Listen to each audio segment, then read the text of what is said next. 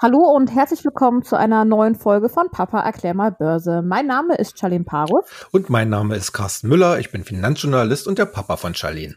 Genau, und aus diesem Grund treffen wir uns hier jede Woche im Podcast, um über die aktuelle Wirtschafts-, Börsen- und Finanzsituation zu sprechen. Eine Schlagzeile übersteigt die andere. Über nichts anderes wird aktuell so stark berichtet und das zu, ich meine, den Coronavirus. Die ganze Welt hält den Atem an und dass die Ausbreitung gestoppt werden kann. In China wurde mittlerweile eine ganze Stadt abgeriegelt. Doch abgesehen davon stelle ich mir jetzt die Frage, was denn dieser Zustand mit den Börsen und vor allem mit der chinesischen Wirtschaft macht. Ja, also äh, erstmal muss man sagen, äh, natürlich ist es von der äh, Gesamtsituation eine sehr kritische äh, Situation. Wie gesagt, wir wissen alle nicht, wie gefährlich dieser Coronavirus Virus am Ende wirklich sein wird. Äh, wir hatten ja in den vergangenen Jahrzehnten immer mal wieder äh, solche Virusepidemien, ja geradezu Pandemien, erinnert sein nur an 2002 mit dem SARS-Virus. Der äh, ja auch übrigens aus China kam, ne? Genau, genau.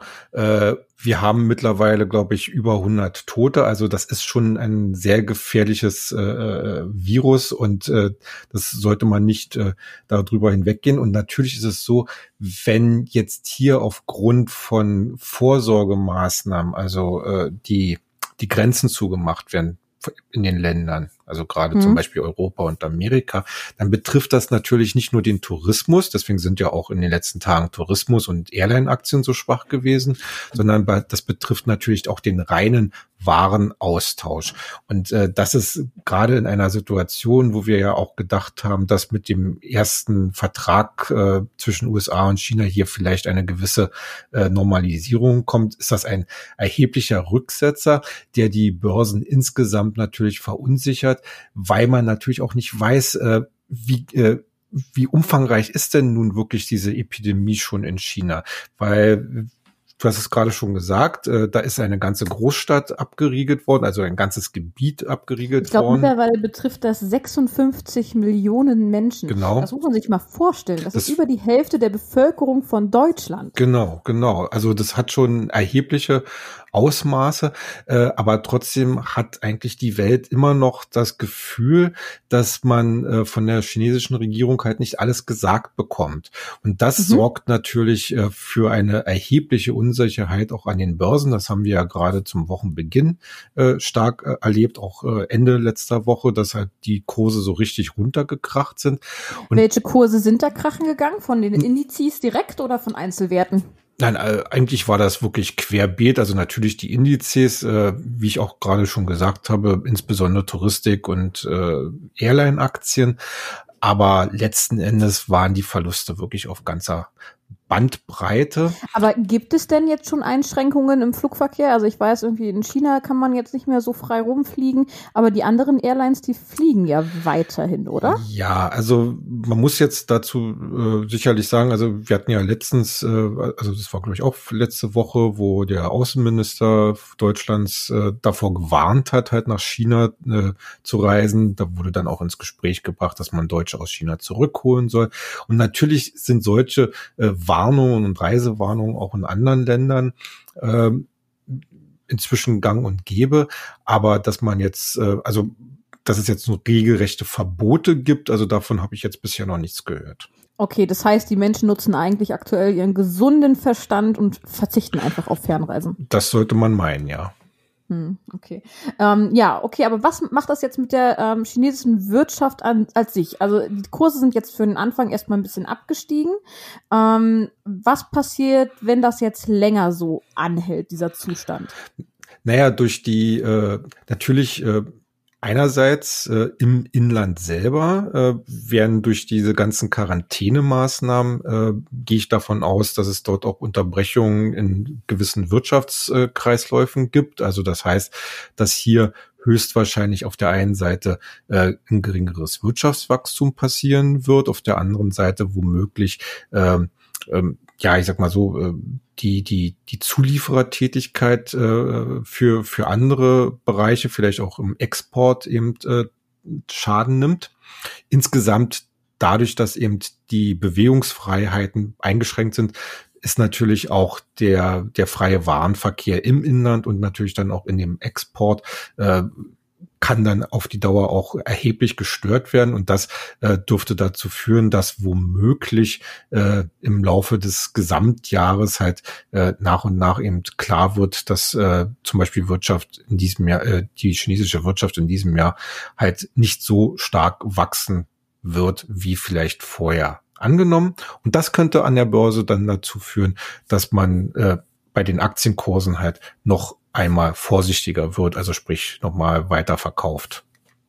Jetzt hatten wir gerade zum Beginn der Berichtssaison eine sehr, sehr schöne Stimmung an der Börse. Ist diese Stimmung jetzt hin? Also ich fürchte vorläufig ja.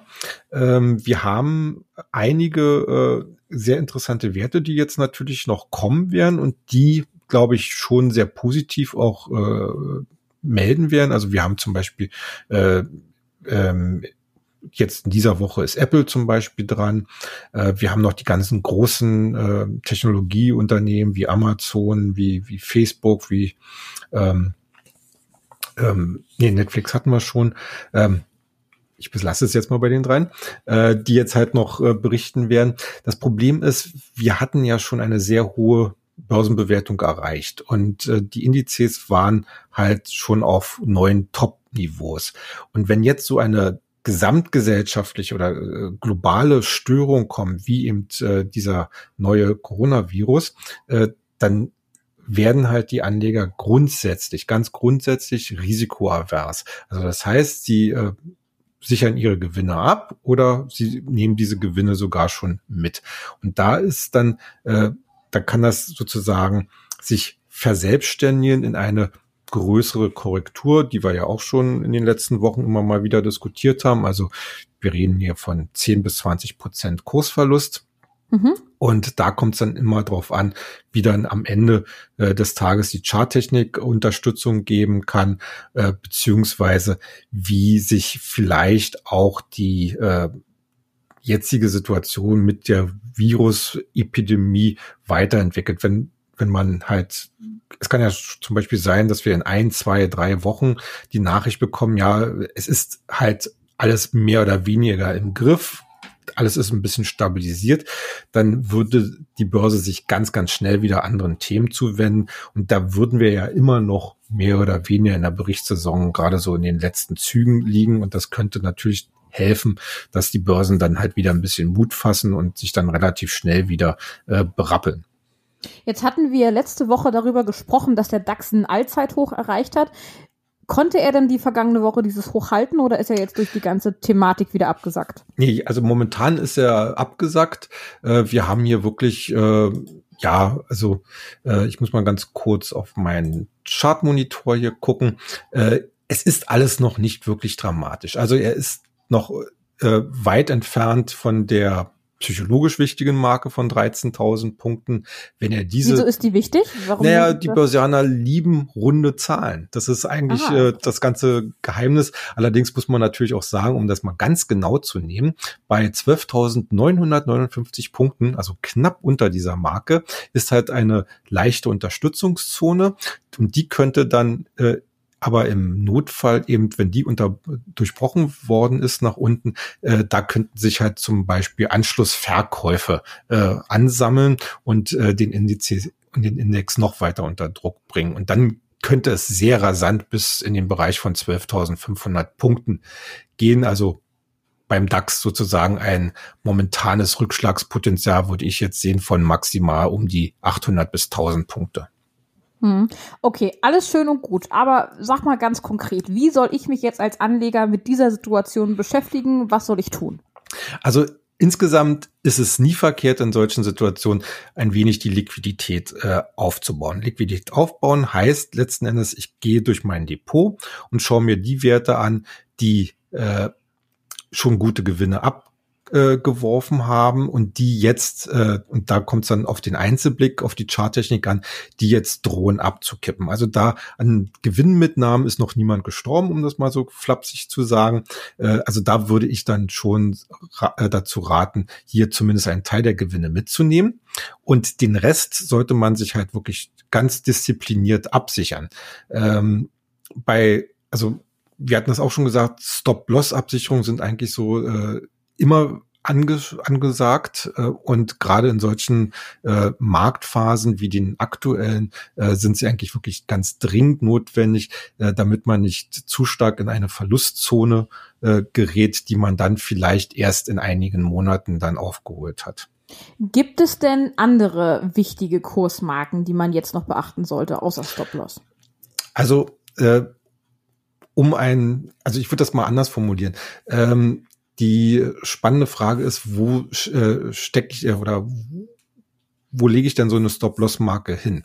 Äh, ich persönlich, ich äh, schaue da sehr gerne auf die gleitenden Durchschnitte. Das sind äh, also im Prinzip Durchschnittskurse nach bestimmten Zeiträumen. Es gibt so den ganz langfristigen Zeitraum, die letzten 200 Tage, das ist die sogenannte 200-Tage-Linie. Äh, für den mittleren Zeitraum wird sehr gerne die 100-Tage-Linie genommen. Und wer es ein bisschen kürzer mag, äh, da ist dann die 50 oder für die ganz äh, Hardcore-Trader, sage ich mal, immer so die 35-Tage-Marke ganz interessant. Äh, ich habe mal einen Wert rausgesucht, der am Dienstag halt für Schlagzeilen gesorgt hat. Das war SAP, ist im Prinzip der einzige deutsche Technologiewert von internationalem Format und die haben äh, Jahreszahlen also, äh, vorgelegt, also mhm. zum, zum, letzten, an, ja. zum letzten Geschäftsjahr. Und dabei haben sie auch sehr positiv überraschen können, weil ihre Gewinnmarge äh, viel höher aus als erwartet. Ist erstmal ein positiver Aspekt, der mir persönlich sagt, also ganz langfristig gesehen ist äh, SAP immer noch eine super interessante Aktie. Das Problem äh, in der jetzigen verunsicherten Börsensituation ist die Aktie am Dienstag deutlich abgestraft worden, weil äh, die Umsätze aus dem zunehmend wichtigen Cloud-Geschäft äh, nicht den Erwartungen der Analysten entsprachen. Äh, das hieß, äh, dass die Aktie, die hatte, um das mal jetzt im Detail äh, zu sagen, äh, die hatte heute ähm, am Dienstag früh hatte sie bei knapp 121,40 äh, Euro eröffnet und fiel dann letzten Endes äh, im Tagesverlauf auf fast 117 Euro. Woran liegt das? Wie kommt das zustande? Äh, dass sie so stark gefallen ist. Ja. Naja, weil eben äh, die die Erwartungen hinsichtlich des Cloud-Umsatzes im letzten Geschäftsjahr beziehungsweise im vierten Quartal halt nicht erfüllt worden sind. Also es war im mhm, Prinzip eine Enttäuschung. Äh, und äh, äh, wir veröffentlichen euch auch diesen entsprechenden Chart äh, bei uns auf Instagram und da könnt ihr ganz gut sehen, dass äh, der Tiefpunkt am Dienstag äh, mehr oder weniger genau auf der 100-Tage-Linie lag.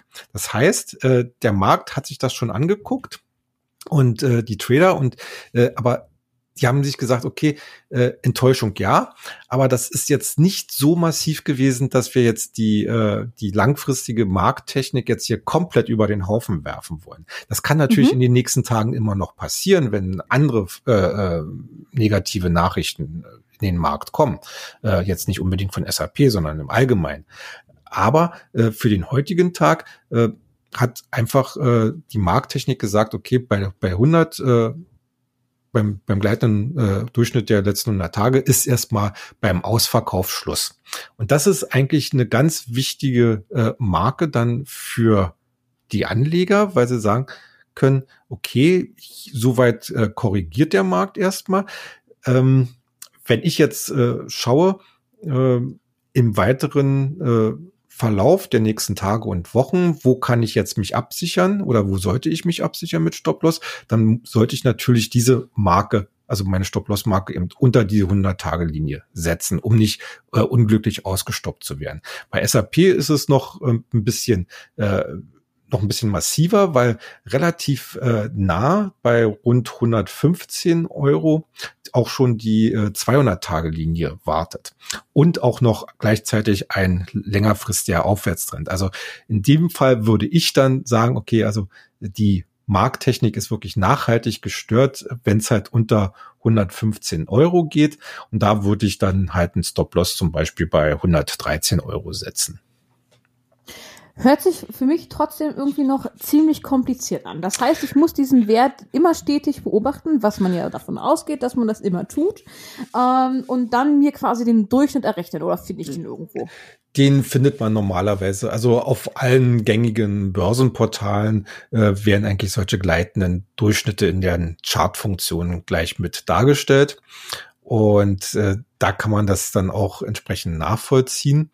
Und äh, natürlich äh, ist es erst einmal ähm, etwas Arbeit, sich klar zu machen, wo kann die Aktie hingehen, wo liegt das kurzfristige Risiko. Ähm, ansonsten gibt's dann halt die Möglichkeit, dass man sagt, äh, zum Beispiel bei allen möglichen Portalen kann man auch Überwachungsfunktionen einschalten, dass man eingibt, okay, ich habe halt die und die Aktie in irgendeiner Watchlist und äh, ich habe da halt dann meinen Stop-Loss bei 115 oder beziehungsweise bei 113 ausgelegt und dann meldet sich das System dann automatisch. Also da muss mhm. man nicht jetzt jede Stunde nachgucken. Gut, dann danke ich dir für die heutige Einschätzung. Wir wünschen euch noch eine schöne Woche. Wir freuen uns natürlich, wenn ihr uns ein Follow da lässt auf Spotify und den ganzen anderen Portalen. Ansonsten findet ihr uns auf Instagram unter Papa Erklär mal Börse, genauso wie auf Twitter. Ja, bleibt gesund, bis bald.